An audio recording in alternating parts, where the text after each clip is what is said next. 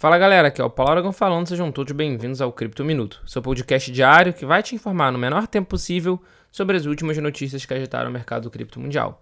E para começar o Cripto Minuto de hoje, a gente vai olhar lá para a Ásia.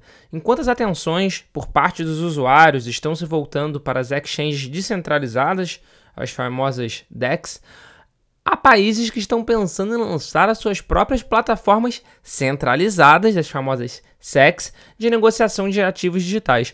Esse é o caso da Indonésia, que, segundo uma reportagem da Bloomberg, está planejando lançar uma exchange nacional. A ideia é que o produto chegue junto com uma reforma mais ampla do setor financeiro do país do Sudeste Asiático. Além disso, o lançamento deve ocorrer antes do país transferir os poderes regulatórios sobre os ativos digitais da Agência Reguladora de Comércios Futuros de Commodities da Indonésia para a Autoridade de Serviços Financeiros. Ou seja, o país está pretendendo lançar uma exchange própria.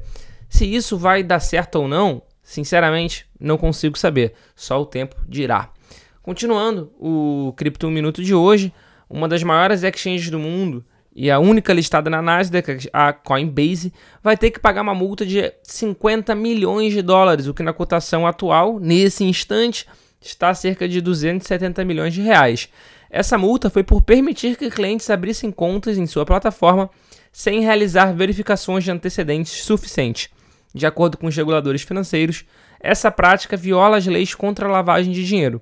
A multa em questão foi acordada junto ao Departamento de Serviços Financeiros do Estado de Nova York.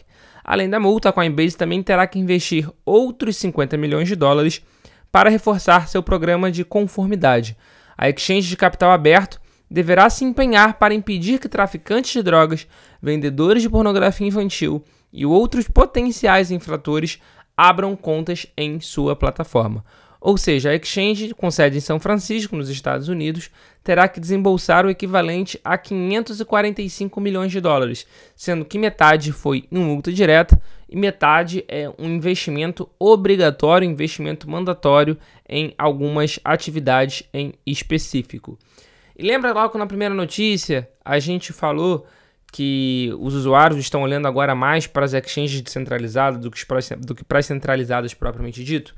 E muito disso é por culpa da FTX, que colapsou, que quebrou no final do ano passado.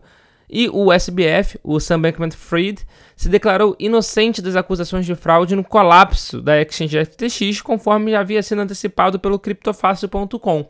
Com isso, o ACO da exchange ganhou pelo menos mais nove meses para organizar sua defesa. De acordo com os autos do processo, o juiz distrital marcou a data do julgamento para o início de outubro, especificamente para o dia 2 de outubro. E o julgamento pode durar até quatro semanas. A acusação afirma que o SBF enganou os investidores ao canalizar os fundos que depositaram na FTX para seus fins pessoais e para as negociações da Alameda Research. No entanto, o CEO nega que tenha cometido fraude, embora admita que realizou má gestão com as suas empresas. Outras acusações que ele enfrentou no Tribunal Federal de Manhattan incluíam fraude eletrônica e conspiração para lavagem de dinheiro. A SBF de fato se declarou inocente de todas as acusações. Enquanto o julgamento não ocorre, o tribunal deu ordem para que a SBF não tenha autorização de acessar os fundos da FTX ou da Alameda. Esta condição está incluída entre as exigências do tribunal para o cumprimento da liberdade provisória do ex-executivo. Vale ressaltar que nesse momento ele está numa espécie de prisão domiciliar. Ele pagou uma fiança de equivalente a 250 milhões de dólares e está hospedado, digamos assim, hospedado em formato de prisão domiciliar, que não falei, na casa dos seus pais. Então, agora a gente vai ter que aguardar até outubro para saber o que vai acontecer no julgamento do SBF. E ele se declarar inocente foi claramente uma estratégia de defesa para ganhar tempo para um ter tempo de se defender propriamente dito, de preparar uma tese de defesa. E o ponto 2 é saber o que principalmente a ACO da Alameda Research e sua ex-namorada também delataram para o governo, porque ela fechou um acordo de delação premiada, fazendo uma analogia com o Brasil. Então, com isso, agora ele vai ter acesso às acusações e às provas que o governo tem. Então, com isso, ele vai conseguir se defender melhor. E vocês, o que, é que vocês acham? Vocês acham que ele devia ter esse tempo todo ou que o julgamento já devia começar para ontem? Muito obrigado pela sua companhia. Esse foi o Cripto Minuto. Eu espero ver todos vocês aqui novamente amanhã. Valeu!